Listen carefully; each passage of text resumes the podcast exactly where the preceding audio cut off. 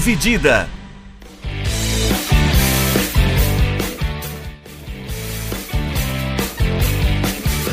Olá, amigos do podcast Dividida. Essa semana chegando com mais um episódio quentinho para você. Eu me chamo Guilherme Milani.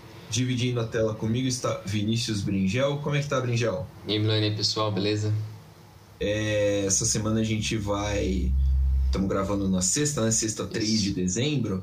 A gente vai pegar um pouquinho aí do, do que aconteceu nos dias passados. Vamos só dar uma passadinha pela final da Sul-Americana que a gente não conseguiu falar direitinho no último episódio, né? Que o nosso último episódio foi a prévia da final da Libertadores. Isso. Vamos falar um pouquinho da vergonha que foi a, a, a, a final da Sula. Vamos falar da final da Libertadores e vamos falar também bastante das polêmicas que aconteceram no prêmio do Bola de Ouro da revista France Football. Algumas decisões meio controversas Isso. dos jornalistas franceses.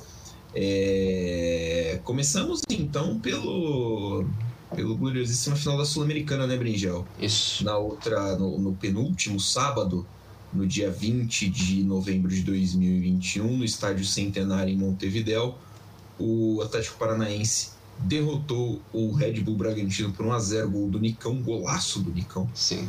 uma final vergonhosa pela parte da Comembol, né? A organização da Comembol foi uma palhaçada e o Atlético conseguiu o segundo título da Sul-Americana, empatou com o Boca Juniors Independiente como os maiores campeões da competição, Brinjal. É isso aí, né? Um jogo que a gente não teve oportunidade de falar ainda, que já aconteceu faz um tempo. Mas é só bom dar uma lembrada, né? Falar um pouco de como foi o jogo, alguns dos destaques. Acho que a maioria que o pessoal lembra acaba sendo os destaques negativos, né? Porque é um jogo que não foi muito falado nas semanas an- antes do jogo.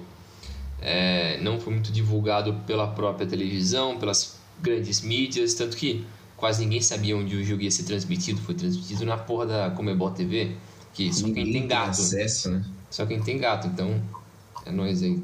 Pirataria. Não, não a pirataria. Não a pirataria. Sim, sim, é pirataria. É, só quando ela é boa. Aí sim. É, mas enfim, é um jogo que foi super mal divulgado pela Comebol, pelas grandes, pelos grandes veículos de comunicação, pessoal. E também por não ter duas equipes de, de grande popularidade na América do Sul, né? Por conta de o Bragantino ser uma equipe relativamente nova, com apoio da Red Bull. O Atlético Paranaense é um time que vem numa crescente muito boa nos últimos anos, mas a nível sul-americano não tem tanto tamanho assim contra outras equipes que competiram na final da, da Sul-Americana em anos anteriores. Então, perdeu um pouco desse apelo, né? Perdeu um pouco desse interesse que o público em geral teria por uma competição é, internacional e chegando na sua decisão final, né? Então é um pouco triste que ninguém lembra um pouco do jogo, mas o jogo também não fez por merecer isso, né? Foi um tecnicamente o jogo foi bem chato, tanto que eu tava falando até com o Milano antes de gravar, que eu tive que rever o compilado da partida porque eu não lembrava mais. Eu vi o jogo e não lembrava mais porque não teve tantos destaques assim. O gol do Nicão foi muito bonito, foi bem plástico, assim, foi o voleio dele lá, no rebote do, do goleiro do Bragantino. Mas fora isso, não teve grandes oportunidades. O Santos salvou alguns momentos, é, alguns lances do Bragantino no início da partida, no primeiro tempo, que teve até um, um cruzamento que parecia que ia ser um, um gol olímpico. Teve uns alguns lances de perigo, mas nada demais. Assim, o jogo foi bem monótono. É, triste, né, por ser uma competição sul-americana. E eu tinha uma expectativa, assim, porque como a gente tinha falado na prévia da Sul-Americana aqui, são duas equipes que a gente viu no desenvolvimento deles nos últimos anos, é, principalmente nesse ano, os dois muito bem, trabalharam muito bem a, a formação desse elenco, dos jovens jogadores, meio que indo de, de encontro com a ideia dos outros grandes clubes do Brasil, que é de gastar muito dinheiro em caras com nome, caras de fora e tal, um modelo diferente, né? Mas é, tecnicamente não foi um jogo muito vistoso. E essa, esse papelão que a Comebol fez em relação à à torcida é bizarro. Porque eu tô até com a página aqui aberta. É, a Comebol cobrou 100 dólares por o ingresso mais barato. Então, cara, quem que tem dinheiro para pagar 100 dólares, velho? Mais barato. E eu não consegui achar informação de exatamente quantas pessoas tinham no, na partida. É, eu não consegui Ah, achar. ah, o estádio estádio cabe 60 mil pessoas, mas não sei exatamente quantas pessoas tinham presentes lá. Mas ah, mais que 10 ficha, mil não tinha. A, a ficha da partida diz oficialmente 20. Impossível ter 20 ali, cara. A ficha da partida diz oficialmente 20. É, a, o negócio é assim, né? O, o, o ingresso estava caro, as concessões dentro do estádio estavam caras. Sim. E assim, é difícil, né? Porque você afasta, não é barato você ir, embora, embora acho que eu dei uma pesquisada no, no, no preço do, dos voos, por exemplo, e estava mais barato você ir no dia 20 para o dia 20, né, para final do dia 20, estava mais barato no fim de semana você viajar para Montevideo do que estava para o dia 27, que foi a final da Libertadores. Mas mesmo assim estava mais caro do que o comum. Uhum. Então, tipo, é uma viagem cara para o torcedor. Uh, a hospedagem com certeza não estava barata. Sim. E, enfim, é uma. A Comebol fez um marketing muito ruim, acho que na divulgação do torneio, ao contrário do que ela fez na final da Libertadores Feminina, que foi no domingo, Sim. e foi muito bem divulgado.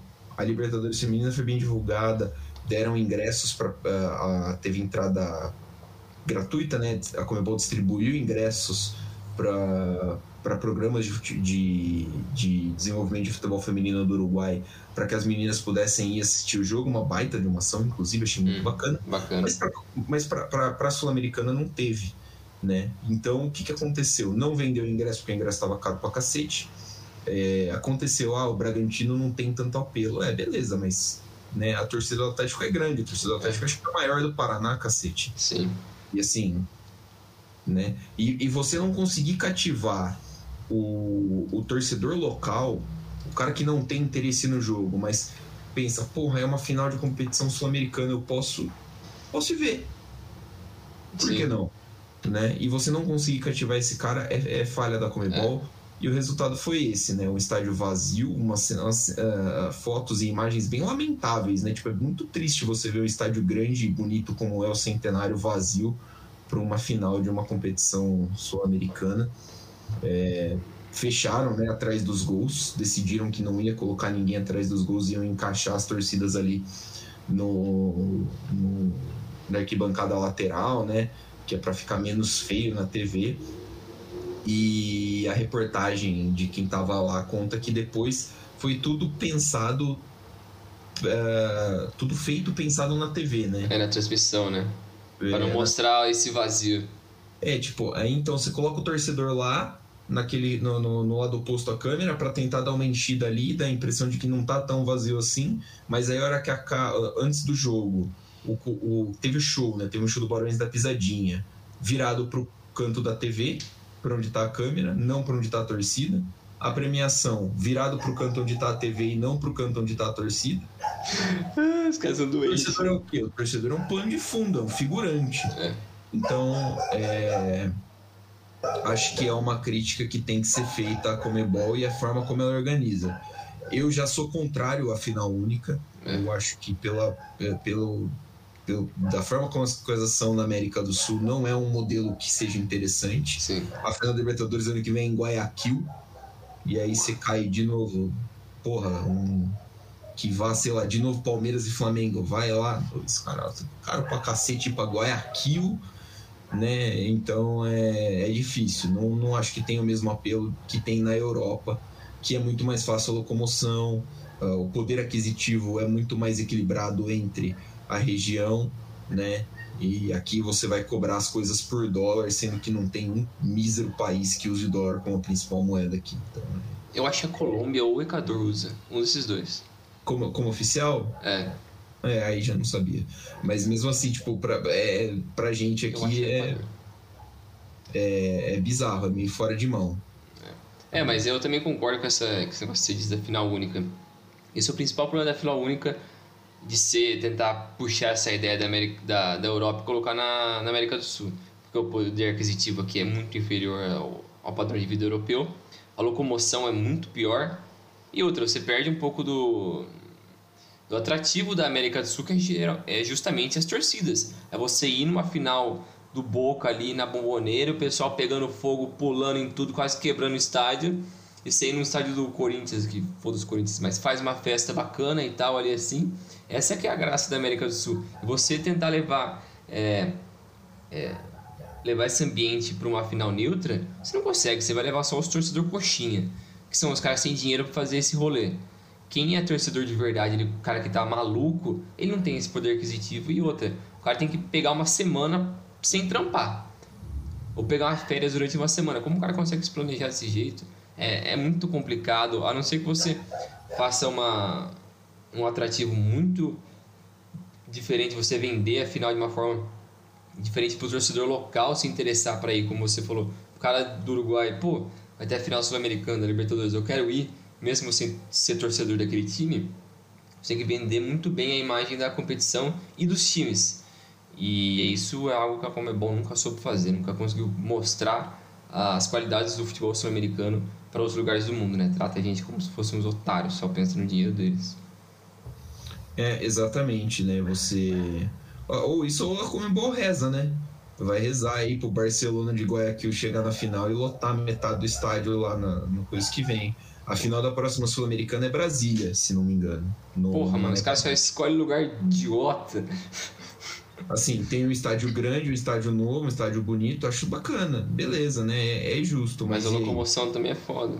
Aí cai um Colón e Lanús, né? Tipo, a torcida do Colón ainda, assim, pro Paraguai foi tranquilo, né? A torcida do Colón foi, acho que 2019, que foi a outra. É. É, da Sul-Americana, a torcida do Colón ainda se deu bem, foi, foi legal lá, fez uma baita de uma festa lá no, no General Pablo Dias, né, que foi em Assunção e tal, mas, ah, cara, é difícil, viu? É muito difícil. E que nem você falou, né? Você rouba a atmosfera das torcidas, né? É. Imagina que maluquice ia ia ser o, o Maracanã lotado com, com a torcida do Flamengo nessa final e o Allianz Parque lotado com a torcida do Palmeiras nessa Sim, final. seria uma festa muito bonita. Um negócio é.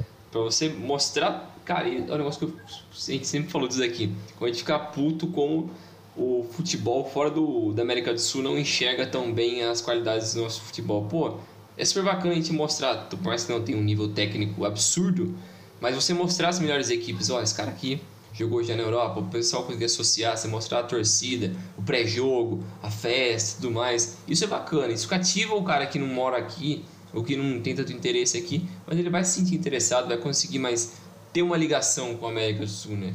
Que a gente não tem faz tempo, ou nunca teve, sei lá. É, já não basta os caras já terem mudado, né? A final para um sábado, 5 horas da tarde, justamente para isso, né? É justamente para caber no, no, no, no, cronograma europeu ali, né? Afinal, é 9 horas da noite, acho que lá ali no, nos países da, do, do oeste né? europeu. Né? Então, é, falta, falta coisa ainda. É, e a gente duvida que a Comebol vai conseguir fazer um, um negócio desse. É, passando para outra final, o Palmeiras derrotou o derrotou o Flamengo no, no mesmo estádio centenário em Montevideo uma semana depois do dia 27, graças a um gol deste homem aqui, ó. Mostra aí, né? Mostra esse Você está vendo no vídeo, você está vendo este homem. O, o cara que do apanhou do juiz. O rapaz que tomou um tapa nas costas do Pitani parecia que tinha tomado um tiro. Com o gol do MC Davin. Né? O Palmeiras derrotou o Flamengo numa é. final, numa final legal, né? Uma final Sim. que foi, o jogo foi bom, né? Foi mais divertido, digamos assim, do que foi a final de 2020, que eu também particularmente gostei muito. É... E aí o Palmeiras derrotou o Flamengo. O a gente estava comentando antes do jogo, né, Bringel? É. Antes do jogo, não, desculpa, antes do, do programa. É que acho que o, o gol cedo do, do Palmeiras explorando as costas da zaga do Flamengo ali, né, no, acabou ajudando bastante a se desenvolver porque forçou que o Flamengo tentasse, né, alguma coisa e, e, é claro que a gente sabe que o Flamengo tem uma, uma, uma capacidade técnica muito alta. Sim. O próprio Abel Ferreira falou que tecnicamente o Flamengo é melhor que o Palmeiras. Uhum.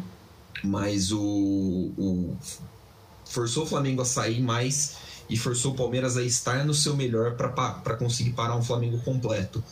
E deu certo. Deu certo até o momento que o Palmeiras perdeu. Primeiro, acho que o Danilo saiu machucado, né? O primeiro que saiu, o primeiro que saiu, o Danilo machucado. depois sai o Zé Rafael machucado, e aí o Palmeiras é, acaba. O Danilo sai machucado e o Gabigol empata o jogo dois minutos depois, né? É. E aí depois sai o Zé Rafael e o Palmeiras dá uma. O Palmeiras sente, porque o segundo tempo do Palmeiras foi mais abaixo, mas o Flamengo melhorou bastante. No segundo tempo, o Palmeiras fez um segundo tempo mais abaixo, mas eu, o, a química que tem essa dupla de volantes, Felipe, é, Zé Rafael e Danilo, acabou, né, uh, com a saída deles, acabou dando uma brecha, mas o Flamengo o Flamengo soube aproveitar. Acho que até levou perigo em alguns lances. Teve aquele chute do Michael que passou muito perto no Sim. gol do Everton, mais pro finalzinho do jogo.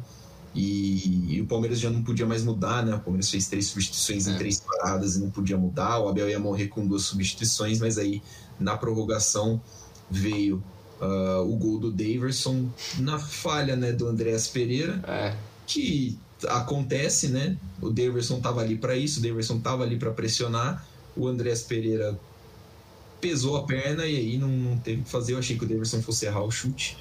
Também achei, porque pegou no pé do Diego Alves, né? Eu, e eu pensando, eu tava pensando, eu pensando assim, pelo amor de Deus, Daverson não erra, cara. Enquanto ele Uhum. carregava essa bola, eu falei assim, meu Deus do céu, não pode errar, não pode errar, não pode errar, não pode errar. E ele conseguiu o gol. E aí depois o Palmeiras soube se segurar. Acho que o Flamengo não, não levou perigo, né? Foi mais a pressão, o chuveirinho. É. mas não, não conseguiu é, de fato amassar o Palmeiras, né? É, eu também, também penso assim, como você disse, resumiu um pouco o que foi a partida. É, eu acho que um dos, uma das ineficiências assim, do trabalho do, do Renato à frente do Flamengo nesse tempo que ele ficou lá foi a capacidade dele de conseguir usar toda a qualidade do poderio ofensivo do Flamengo, que é muito absurdo. Você via que o time não tinha capacidade de criar jogadas. Por mais que durante boa parte do jogo o Flamengo que tinha a posse de bola, você não viu grandes oportunidades. O Everton Ribeiro estava bem abaixo. O Rascaeta voltou de lesão, também não estava muito bem, mas teve, se não me engano, um lance que ele chutou no gol, mas eu não lembro exatamente como foi, mas eu lembro que ele Foi- teve só um lance. Foi um do finalzinho do primeiro tempo, né? Um da primeira, dentro da área, assim, que ele bateu e o Everton fez uma defesa. Que É. uma chance boa de gol, inclusive. Sim, Mas o Everton conseguiu salvar o Palmeiras. é, e o Bruno Henrique não teve muitas oportunidades, porque ele é um cara muito veloz, e como ele não estava no contra-ataque, né, o Flamengo, então não conseguiu fazer muito uso disso. O Gabigol acho que foi até bem, mas eu fiquei... Acho que o Palmeiras conseguiu explorar muito bem o lado esquerdo do Flamengo. O Felipe Luiz não começou bem a partida e o Davi Luiz, cara, não me conformo. Você assiste só o Davi Luiz, parece que ele tá perdido. Parece que ele não sabe o que ele tá fazendo. O pessoal tá correndo assim, meio maluco, assim, andando pro lado, pensando. Se você olhar no lance do primeiro gol, ah, que o Mike pega a bola na lateral, o Mike faz o cruzamento para trás e ele dá um carrinho na direção do gol. Ele dá um carrinho na direção do gol, assim, É, Sim. é, é. totalmente perdido, parece, porque assim é, mu- é muito fora. Entendeu? Me- Mesmo se o Mike fosse fazer o cruzamento na direção do Rony que tava puxando né, o gol, o gol, primeiro, esse primeiro gol do Veiga, inclusive, é uma das marcas registradas do porquê o Veiga tá fazendo tanto gol. Sim, chega bem na área, né? Sim, ele chega bem na área, o atacante puxa a zaga inteira para dentro e sobra o espaço para ele pegar a bola de frente. E assim, né, mesmo que o Mike fosse tentar aquela jogada, não, não, não precisava de um carrinho daquele assim, meio sem sentido. É, é um dos negócios que a gente sempre criticou ele ao longo dos anos, que ele é meio afobado, né? Parece que ele Sim, não para pra pensar muito em, em alguns momentos, ele vai muito pro ataque, ou ele se joga num lance, ou ele fica meio perdido num, num, num cruzamento, então ele às vezes parece que ele se perde um pouco ali no raciocínio, não sei se é foco, não sei o que, que é que passa na cabeça dele, mas é, eu acho que o Palmeiras conseguiu explorar muito bem esse lado esquerdo, tanto que saiu o gol nessa jogada, e depois o Felipe Luiz saiu machucado, sim. e Então, é, o Flamengo teve muitas deficiências na parte criativa e a defesa, o lado esquerdo não foi muito sólido. Depois que eles trocaram, a gente até esperava que a- com a entrada do Kennedy e do Michael, que o time do Flamengo ia conseguir mais pra frente fazer mais volume de jogo. Mas não significou muita coisa. O time ainda continuava com a posse, mas com pouco volume, poucas chances reais de gol mesmo, né? Então, é, não foi muito efetivo. Foi uma final. Eu também acho que foi uma final melhor do que a do ano passado, mas mesmo assim não teve aquele, aquele, aquela loucura de putz, quase que foi gol aqui, quase ali, nossa, quase, meu Deus. Aqueles lances de perigo mesmo assim foi bem pouco. Aquele laicar, né, que geralmente acontece, é. pode acontecer. É, achei, que, achei interessante a estratégia do Abel Ferreira de, de puxar, fazer quase uma linha de cinco, né, com o Scarpa fechando do lado esquerdo da defesa para soltar o Gomes para fazer junto com o Mike a marcação do Bruno Henrique, né, para não para não sobrecarregar, porque assim, né, o Bruno, o Bruno Henrique é um dos atacantes mais perigosos do Brasil, né? Sim. Então, assim, vale, vale a dupla marcação. O Mike fez uma partidaça. Eu muito bem. O Gustavo Gomes fez outra partidaça. O sistema defensivo do Palmeiras é. fez uma partida muito Sim. segura, né?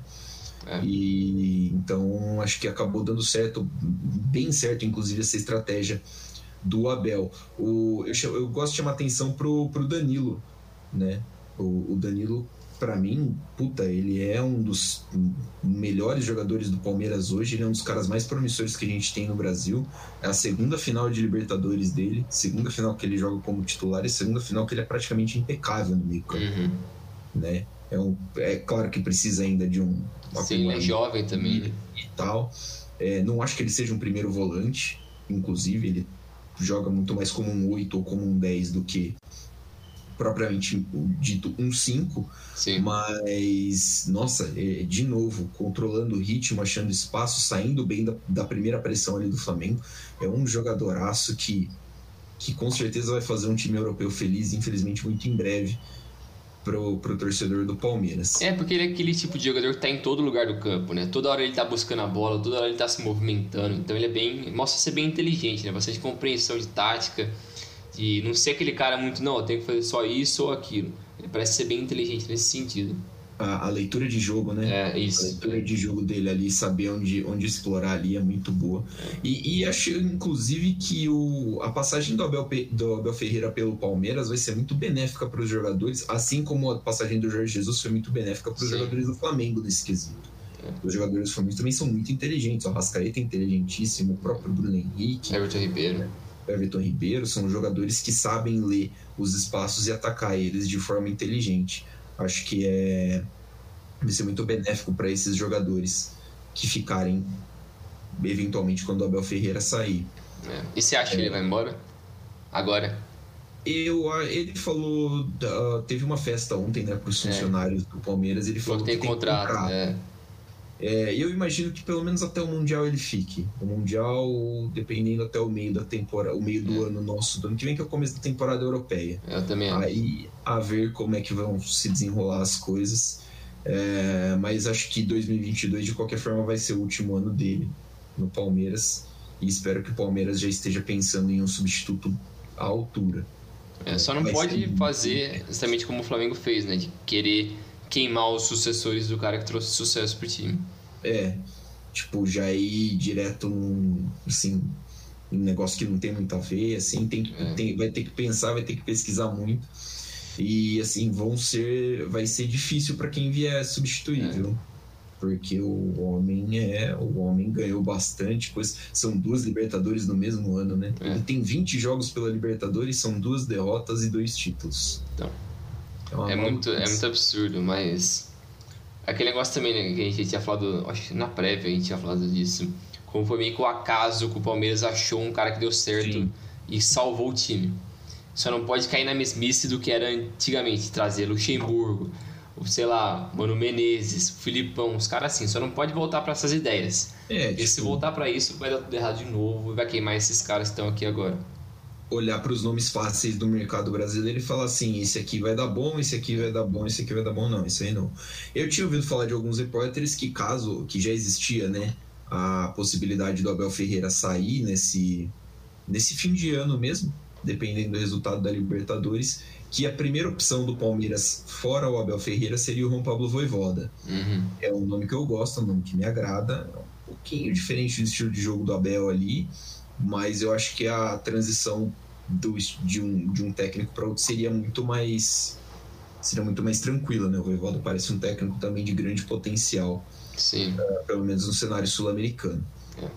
Com, a, com essa vitória né, da, em cima do Flamengo e eventualmente o terceiro título da Libertadores, o Palmeiras se torna o maior campeão da Libertadores do Brasil, ao lado dos rivais Santos e São Paulo e ao lado do Grêmio. Né? Todos eles têm três títulos. Palmeiras, então, agora de vez entre. É, eu não sei, para mim, o principal time brasileiro na história da Libertadores, né? numericamente falando, o Palmeiras é o time que mais jogou, mais venceu, mais fez gol. Agora tem mais título empatado com outros times, claro, né? Mas uhum. estatisticamente falando, é um dos, dos grandes do Brasil na, na história da competição. E curioso, né, que todos os times paulistas dessa lista, né, dos, do, dos times que têm três títulos, foram bicampeões consecutivos. É. O Santos ganhou 61, 62. Ou foi 62, 63? Acho que foi 62, 63 o Santos. É. O São Paulo 92, 93. E o Palmeiras agora 2020, 2021, uma maluquice de ano.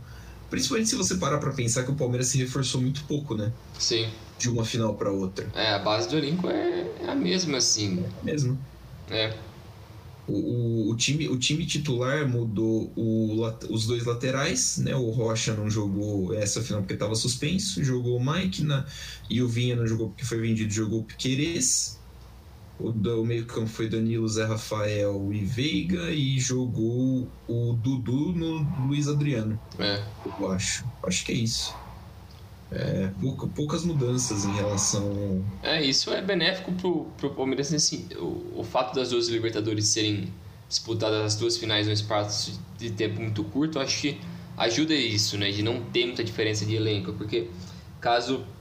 Porque o, o time já estava montado certinho, então se você jogar dois jogos, duas finais no mesmo ano ali assim, é menos tempo, entre aspas, para você ter mudanças, para começar a dar errado as coisas, né? Então, acho que ajudou nesse sentido também, né? O time já estava pronto é, e não estava desfacelando, já começando a dar problemas como, sei lá, um Flamengo pode começar a dar errado agora, mostrar sinais de fraqueza, né? Porque já tá, tem um desgaste, já tem um tempo que já tá o mesmo grupo ali, já venceu muita coisa, já começa a não funcionar mais as, as coisas, né? É, exatamente. O, a, a outra mudança que eu estava esquecendo é o Gabriel Menino foi titular no Rio de Janeiro, o titular no, no Uruguai foi o, o Gustavo Scarpa. Uh, mas é, é, o Palmeiras teve que encaixar só o Dudu praticamente no time, né? É. Assim, porque o Dudu veio como voltou de empréstimo e o Palmeiras teve que encaixar ele, entre aspas, no, no, no elenco ali. Mas uh, fica aí então o nosso registro do Palmeiras bicampeão consecutivo, agora tricampeão da Libertadores, com grande ajuda, claro, de para mim da da melhor geração de base que o Palmeiras já teve, coisa que não teve, né? Nunca teve um trabalho muito forte assim de base, né? É. Então, devia ter um trabalho melhor, mas nunca teve, então já vê gerando grandes frutos, né? Um par de Libertadores aí para conta no ano de 2021. Isso aí. É... Sabe quem nunca ganhou a Libertadores, Bringel? Bastante gente. Mas o Messi. O, o Messi. Messi. O Messi nunca ganhou a Libertadores, apesar de ser argentino. E mas ele ganhou a sétima bola de ouro dele essa semana. Implacável. Você gancho? Bom, hein? Mas ele pode ganhar. Mas ele pode ganhar. Ele pode ganhar. A gente torce para que ele venha pro News Old Boys e carregue o News Old Boys para um título de Libertadores. Cara, seria a história mais fantástica da história. É, eu, é, é, eu, eu torço para que ele faça isso, de preferência depois dos 37 anos. Que é para ficar melhor ainda. Então, Messi velho, capenga, quase com osteoporose, carregando um news com a final de Libertadores. Ia ser lindo. É, mas teve aí então o, o prêmio da bola de ouro, né, da revista France Football, uh, presenteado nesse último dia 29 e o Messi foi eleito, então, o bola de ouro da temporada 2021, né, do ano de 2021, em segundo Robert Lewandowski, uh, e em terceiro Jorginho, do Chelsea. Isso. Jorginho, Chelsea, seleção italiana, Lewandowski, Bayern de Munique e Polônia, e o Messi, Barcelona, Argentina e Paris Saint-Germain. Uh, só citar aqui rapidinho os outros prêmios. A Alexia Putellas, do Barcelona, ganhou o de melhor jogadora do Balão de Ouro feminino, né? O Bola de Ouro feminino. Eles ganharam, se não me engano, o Barcelona ganhou o triplete né, nessa temporada, o feminino. Ah, é, o time do, do feminino, né? É. Foi campeão de tudo, justo, né? Ah, justo, então, a premiação para ela. O Copa Trophy, que é o de melhor jogador jovem, ficou com o Pedri, também do Barcelona. O troféu Lev Yashin de melhor goleiro ficou com o Donnarumma, Itália, Milan e Paris Saint-Germain. Uh, o prêmio de atacante do ano que foi inventado pro Lewandowski não sair de mão banana, que o troféu parecia uma caixa de bolo, foi pro Robert Lewandowski. Ele já derreteu essa porra aí, mano. Foda-se esse prêmio. Com certeza, ele catou e falou assim, mano, o que, que eu quero com essa merda aqui? É, tá de sacanagem. 59 gols pro polonês. E o prêmio de Best Club of the Year, né? Prêmio de time do ano, foi pro Chelsea. Né? Justo. É um prêmio que eu não entendi muito bem a finalidade, mas parece que soma os, os feitos de um time tanto no masculino quanto no feminino. E o Chelsea foi finalista né, das duas Champions League, da feminina e da masculina.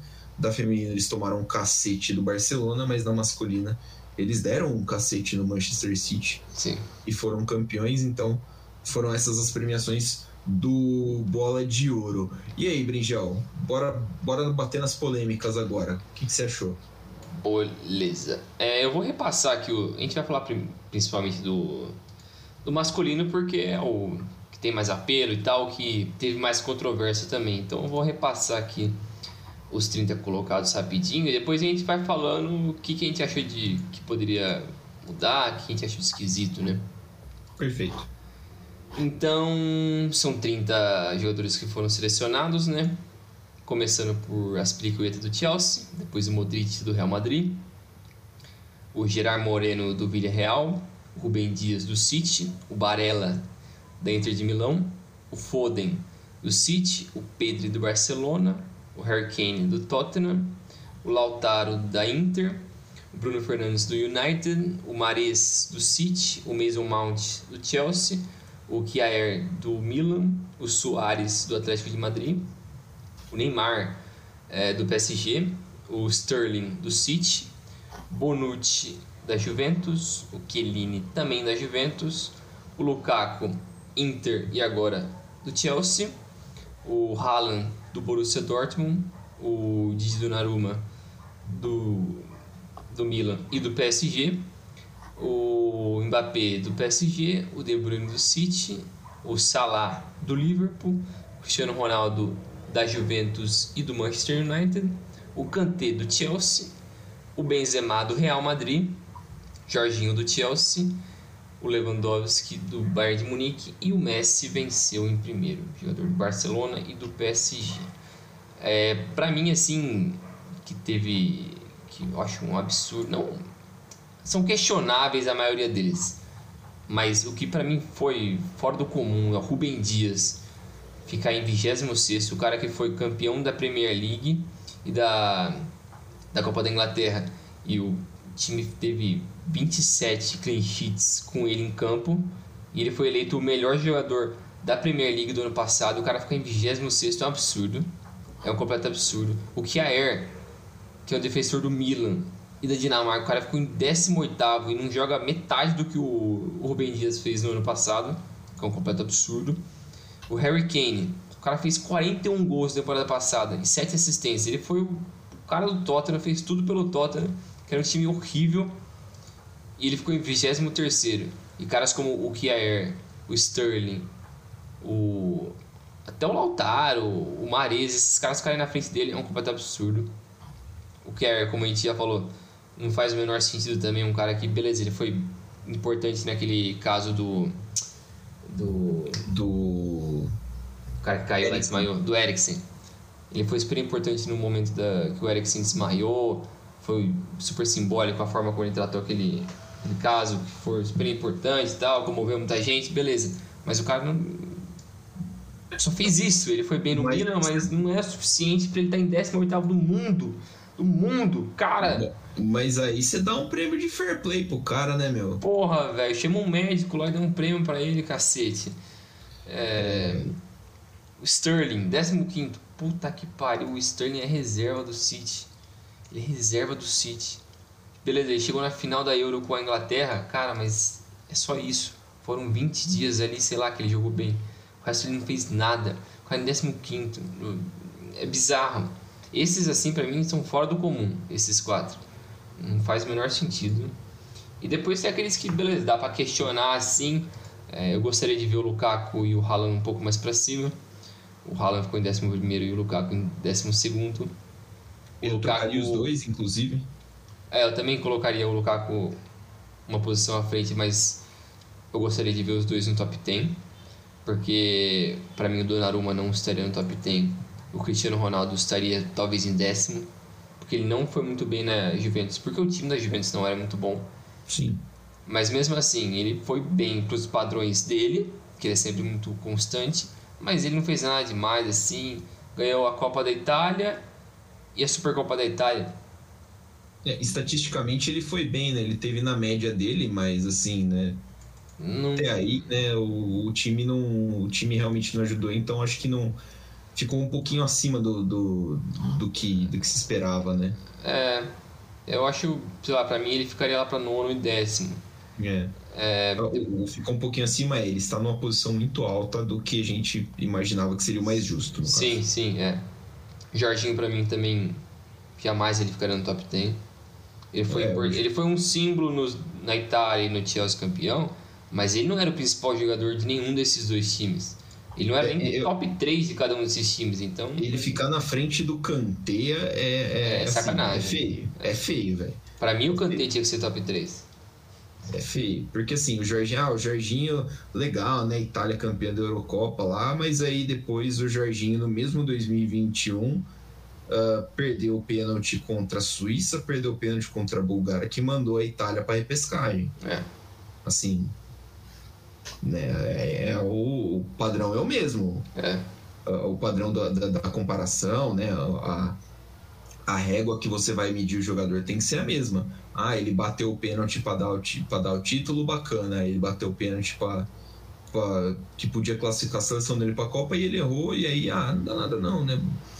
É, acho que assim, o Jorginho ficou bem, bem, bem fora aí também, é. na, minha, na minha concepção. É, ele para mim não estaria no top 10. Ficaria, sei lá, 13 terceiro, quarto, sei lá. Para mim seria uma posição boa para ele. Mas não top 10. E o e o top 2 ali, Lewandowski e Messi, eu acho questionável, mas eu entendo o Messi ganhar e eu daria o prêmio pro Lewandowski. Mas aí entra aquele negócio do, do critério, que a gente sempre fala, qual é o critério da bola de ouro, da premiação? É premiar o... você avaliar o ano inteiro, o 2020, desde janeiro até dezembro? Não, porque o prêmio foi dado em novembro, então em tese não avalia isso.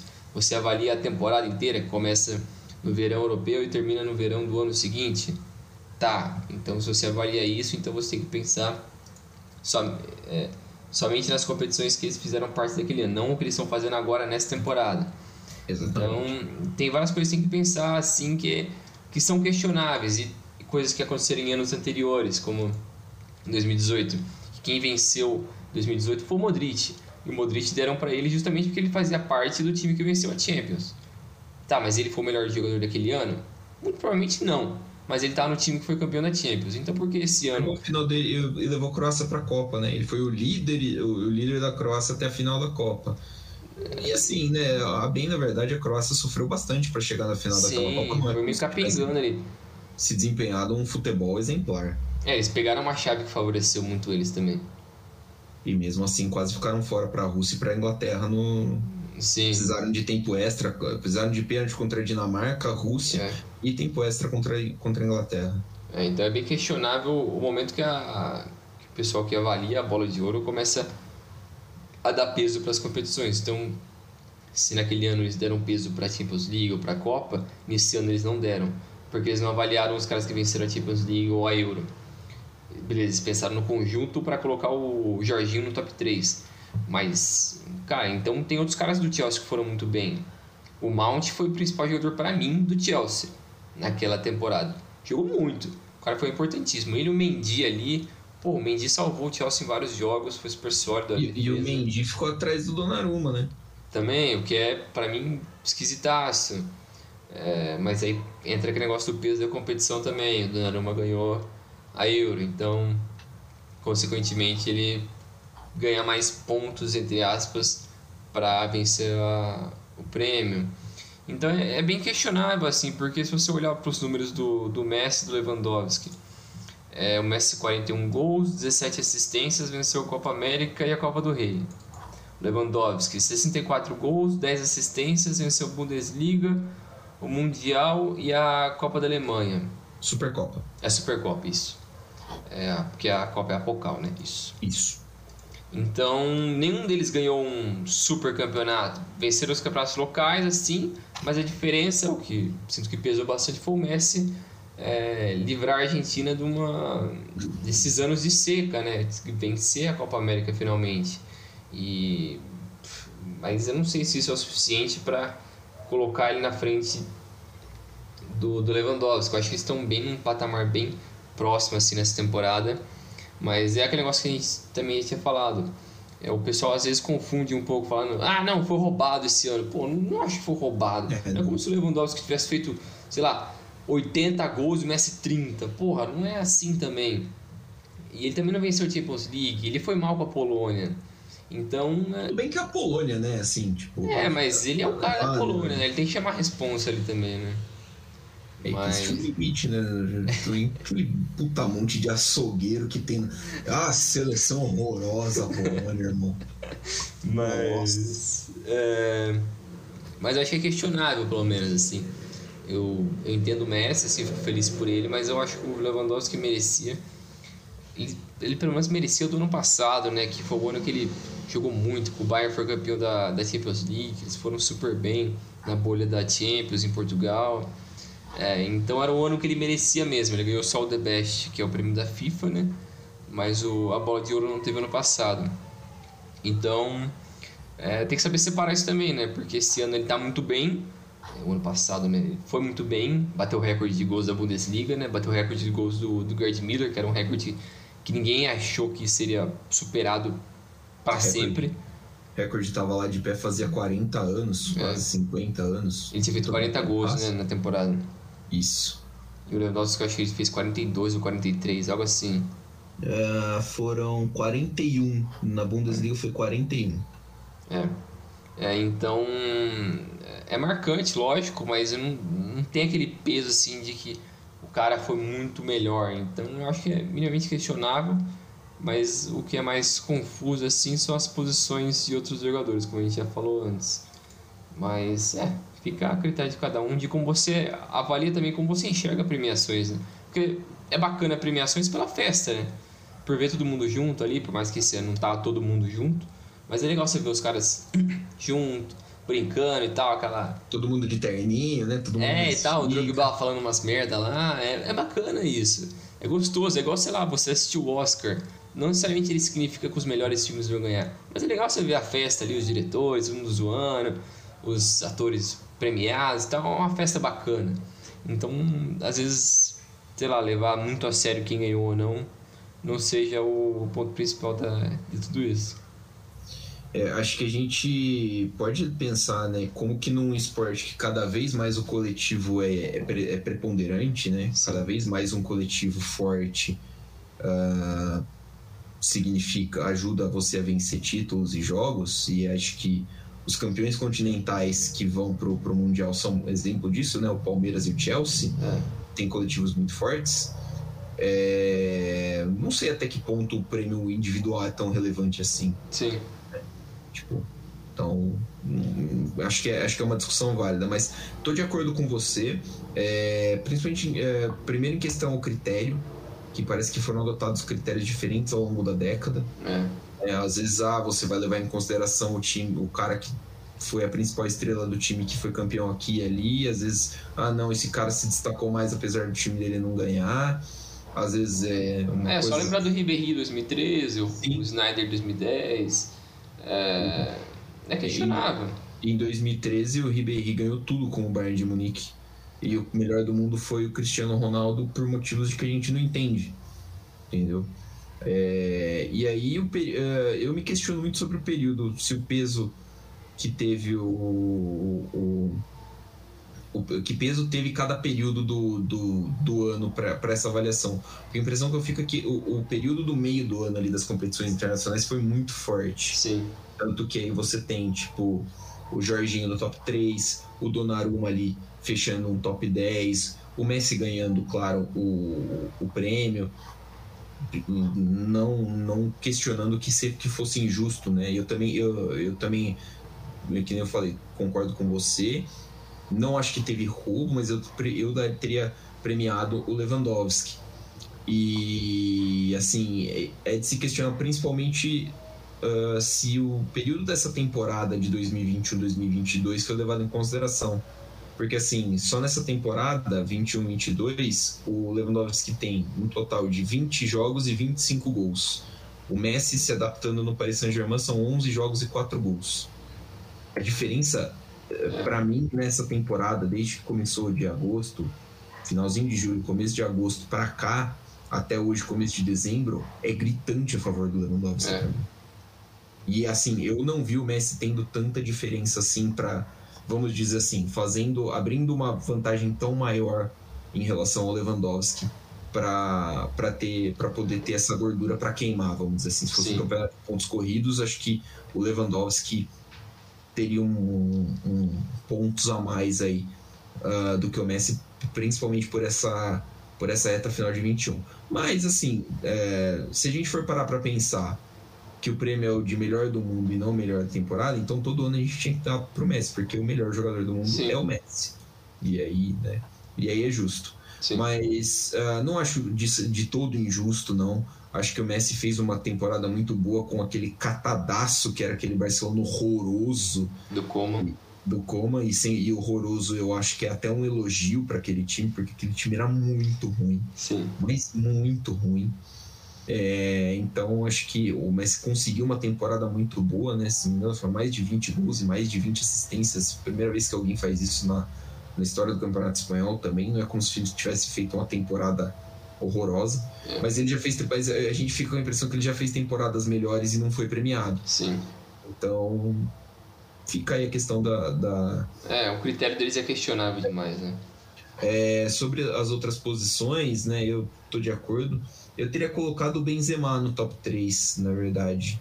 Hum. Uh, acho que por se conseguiu se destacar no Real Madrid que não brilhou na última temporada, fez muito gol, deu muita assistência. É um, uh, acho que hoje é o jogador mais importante do, do Real Madrid, junto com o, o Vinícius Júnior, tá jogando muita bola essa temporada, é. mas o Benzema fez uma boa. Uma boa. E ele voltou para a França muito bem, né? Ele tá jogando muito bem na França também. Na própria seleção francesa ele tá bem. A França foi campeã da Nations League, né? Isso, foi. isso. Uh, com a ajuda dele, apesar da eliminação precoce na, na Euro, né? Uh, enfim. E aí o. Uh, mas também não acharia absurdo se o Kanté pintasse, né? Acho que o Kanté se destacou mais que o Jorginho, como eu falei, quando a gente estava conversando. De resto, cara, me, me chama atenção a 16 posição do Neymar. Desde é. que ele foi para a Europa, é o pior ranking dele no Bola de Ouro. E acho que é um. Assim, é, a gente fala todo ano, mesma coisa, já devia ter acendido um sinal de alerta para o Neymar há muito tempo de que talvez o movimento do PSG não fosse bom. Ele se machucou de novo, é. ele vai ficar um bom tempo parado de novo. É, e assim, ele apanha demais no PSG, cara. Ele apanha demais no PSG. Entendo o, o motivo dele ter, ter querido sair, né? Para ir para o time, chamar um time de dele, para no fim das contas acabar tendo que jogar junto com o Messi de novo, né? Porque ele não consegue resolver sozinho. Não consegue. Uh, mas assim, cara, é, é, eu acho o Neymar um cracaço. Sim, joga muito. O talento dele é, é foda. Muito craque, velho. Ele é muito craque. Sim. Mas a gente tinha expectativas muito altas para ele. É. Então, tipo, talvez ele não tenha atendido as nossas expectativas. E acho que já tá na hora de o Neymar vai fazer 30 anos no começo do ano que vem, da gente pensar que uh, o Neymar não vai ganhar o título de melhor do mundo. Eu acho, duvido muito. É. é... Só se ganhar a Copa. É, só se ele ganhar a Copa ah, o PSG vai ser campeão da Champions essa, em 21, 22 e ele vai ganhar a Copa. Beleza. Uh, mas assim, fora isso, eu, eu, duvido que ele vá ser o, o melhor do mundo. Acho que ele, ele caminha para um final de carreira onde ele vai, se, vai sofrer um pouquinho com lesões se continuar na França. Então, assim, é, talvez ele não vá atender as expectativas que a gente tenha dele e aí a gente vai precisar entender como é que, é, como é que a crítica vai lidar, porque não dá para falar que a carreira do Neymar é ruim, cara. Não, com certeza não. O cara venceu muito desde moleque, super vencedor no Santos. Só que eu acho que aquele gosto amargo, né? Parece um final melancólico, com um cara com tanto talento, tanto potencial, jogando no mais alto nível, depois começar a dar tudo errado para ele. Vai para o PSG, lesão atrás de lesão, não consegue engatar uma sequência de jogos. O Brasil vive atrás de crítica, atrás de crítica, o pessoal não deixa ele em paz. Então, eu acho que uma hora ele, ele tá cansado. Já ele mostrou que ele não aguenta mais por mexer no saco dele. Essas lesões, então é um pouco melancólico assim pensar um fim de um talento tão grande que né, poderia dar mais, né? Poderia, você sabe que poderia ser muito mais do que isso. A gente fica até com a sensação de que a carreira dele está entrando num declínio muito cedo, né? É. Se a gente tem, por exemplo, que ele seria o substituto do Messi do Cristiano Ronaldo. A gente tem o Cristiano Ronaldo com 38 anos uh, sendo decisivo pela Champions League, o Messi com 34 tá aí ganhando bola de ouro, jogando num nível altíssimo ainda, e o Neymar chegando nos 30 com muitos problemas, né, que a gente não, não tinha imaginado. Então, acho que assim, o Brasil vai demorar muito para ter outro cara igual o Neymar. Vai. Acho, acho o Vinícius Júnior craque também, muito bom jogador, mas não acho que ele vai atingir o nível que o Neymar atingiu. Não. E, e aí, talvez a gente perceba mais só a falta que o Neymar faz na hora que ele se aposentar de vez e principalmente pela seleção, né? Pela seleção acho que a gente vai uh, sentir um pouquinho falta. O Neymar que não tem um título oficial pela seleção, né? É meio estranho, porque a seleção foi campeã da Copa América e ele, não tava, é. e ele não tava no elenco. Mas, né? É, é bizarro isso, cara. É meio, é meio bizarro. É, só para fechar aqui o balão, o balão d'Or, né? O bola de ouro a eleição do melhor goleiro pro Donnarumma também para mim também é meio é meio marmelada, tá? Porque o Mendy foi melhor goleiro, o Black acho que pegou mais que o Donnarumma. É, o Black ficou em terceiro, né? Sim. O quarto foi o Ederson, quinto foi o Manuel Neuer, em sexto foi o Emi Martinez do Aston Villa, sétimo o Schmeichel do Leicester, em oitavo Courtois e Keylor Navas de Real Madrid para Saint-Germain com a mesma pontuação e em décimo Handanovic da Inter fecharam o top 10. Curioso aqui o Courtois e o Navas que foram trocados, né, praticamente é. um pelo outro ali na mesma, na mesma, na mesma pontuação. Mas acho que o, o Oblak fez uma temporada melhor, acho que o Neuer fez uma temporada melhor, no geral, né? O, o próprio Ederson fez uma, uma temporada melhor do que a do Donnarumma. O Donnarumma, acaba, para mim, acaba ganhando esse, uh, todo esse foco, claro, pelo título da Itália. Não que ele tenha feito uma temporada ruim, longe disso. Um, uhum. goleiro, um goleiraço muito promissor, inclusive, ainda, porque ele é jovem. Sim. Uh, mas acho que é muito reflexo de. Ah, foi campeão, pegou pênalti e tal. É. E a transferência para o PSG, porque ele não é titular do PSG. Sim. E aí é que tá o, o porém, né? Ele não é titular do PSG. Então, acho que é meio, meio estranho. Eu acho que o Mendy seria um, um Mendy que, além de tudo, tem uma história legal, né? De ter é. pintado no Chelsea depois de, de vir do Rennes e tudo mais. É, foi uma das peças-chave para o Chelsea ser campeão da Champions na última temporada. É, eu também acho que essa do Mendy é, também foi bastante questionável, até mais que a da, do prêmio do Balão de Ouro. Ficou um balão. balão. é, mas eu acho bem mais questionável por esses motivos mesmo que você já disse. Acho que o Mendy foi uma mudança drástica na temporada do Chelsea, porque a vinda dele, que ele foi pinçado pelo Czech no, na França, é um cara que tem uma história de vida absurda, é um cara que não era ninguém até quatro anos atrás e do nada ele surgiu aí e não era não tinha todo esse destaque no Chelsea ele virou esse cara gigante, salvou o time várias vezes é, e tá fazendo uma temporada muito boa agora também. Então eu acho que ele merecia muito mais isso, porque ele é um dos símbolos dessa defesa do Chelsea, que foi o destaque dessa, desse time do Chelsea, né? uma das marcas de estrada desse time. Então é, é uma pena para ele, porque ele merecia muito e o goleiro africano também seria talvez o primeiro goleiro africano a vencer uma premiação da FIFA, da da France Football, eu não tenho certeza disso, mas eu acho que sim. Imagino que sim também. Então é bastante questionável. E outros caras eu acho que também fizeram temporadas melhor, melhores que o Donnarumma. É, mas é, fica nisso aí, beleza. O Donnarumma também é um bom jogador, eu gosto dele. Só não gosto do agente dele, mas aí é. Não, o Raiola é um otário. Mas é isso aí. Balão de ouro. Até o próximo ano. É, você falou que o Tchek pensou ele lá na França, né? Curiosamente, o. Foi o mesmo time que ele também veio. É, o Mendy saiu do Rennes para vir pro Chelsea e o Tchek também, em 2004, saiu do Rennes É. para ir pro Chelsea. Isso aí. Mais algum último destaque, Bringel? Isso aí. Valeu, pessoal. Valeu, Milani. Até mais. Eu vou, eu tenho só um último destaque. A, a Formiga aposentou da seleção brasileira na última semana. Foi, o jogo foi na quinta, acho. Não tô, não tô me recordando de quando foi. Mas é, é, eu queria na verdade fazer uma crítica à CBF. Né? Foi no dia 25 de novembro a, a despedida da, da Formiga.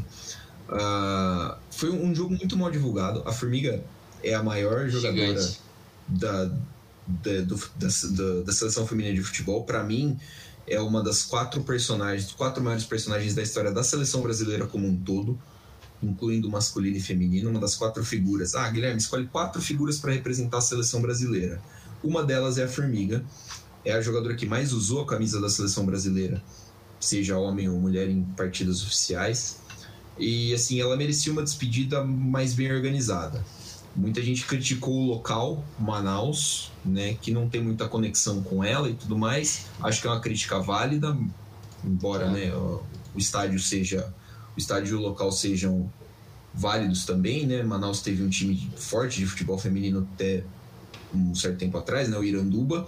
É, mas assim, o que não pode é a CBF divulgar informação de ingresso dois dias antes, né? Não fazer uma chamada coletiva para falar assim, gente, estamos nos despedindo da Formiga. Não fazer um jogo especialmente para isso, porque o jogo foi parte de um torneio internacional de Manaus. E faltou muita sensibilidade da Pia de não colocar a Formiga como titular no jogo. Sim. A Formiga entrou faltando 15 minutos e aí depois, na coletiva, a Pia deu uma a declaração falando que, ah, na verdade, como a Formiga não faz parte dos planos futuros da seleção, então ela só entrou no final. Justamente para não atrapalhar o desenvolvimento. Assim, gente, peraí, é um jogo festivo. É um jogo. É um jogo, cara. É um jogo contra a Índia. A Índia. Você tá Que entendendo? desenvolvimento é esse, porra? Não, não, não, é assim. é, acho que faltou muita sensibilidade na hora de organizar. É um- a CBF sempre foi horrorosa com isso, né? Sim. Ah, tanto que os jogos de despedida do Ronaldo, do Romário, foram hum, também meio, meio furreca, assim, né? Pra se dizer. Mas acho que a Formiga podia, eh, podia ter tido uma despedida melhor. Ah, tomara que ela faça algum jogo festivo com as meninas que, que jogaram com ela, que passaram com ela, Marta, Cristiane, toda aquela primeira geração né, de, da- das jogadoras que surgiram ali na na- nas Olimpíadas de 96, ah, que se não me engano foi a primeira né, a Olimpíada que teve futebol feminino e a Sim. Formiga participou de todas, né? Todos os Jogos Olímpicos que tiveram futebol feminino teve participação da Formiga. Então acho que tomara que faça uma festa bem bonita porque ela merece demais, tem uma história de vida muito bacana. Ah, é uma das grandes personagens da história do futebol feminino, da história do futebol como um todo e merece demais. A Formiga que está jogando atualmente, ela é, ela é atleta do São Paulo, tem contrato até o fim do ano que vem, então ainda tem aí um pouquinho da, da Formiga para a gente poder ah, desfrutar, desfrutar jogadores que, que escrevem seu nome na história. Isso aí. Isso mesmo? Valeu, Falamos Formiga. tudo. Valeu, Milani. Até mais. Valeu, galera. Valeu, Bringel. Valeu a todos vocês que ficaram até agora ouvindo a gente. Fiquem aqui com essa imagem maravilhosa de Daverson, o herói do Tri, fazendo o símbolo da União Sinistra Mancha Verde, Força Jovem e Galocura. Aliás, um parabéns aqui pro Clube Atlético Mineiro, que saiu da seca depois de 50 anos de Se campeonato não ganhasse esse ano, nunca mais ganharia. Ah, Acabar era o ano, era o ano, era o ano do Galo esse, não É. tinha como. Semana que vem, episódio especial do Brasileirão, a gente Sim. vai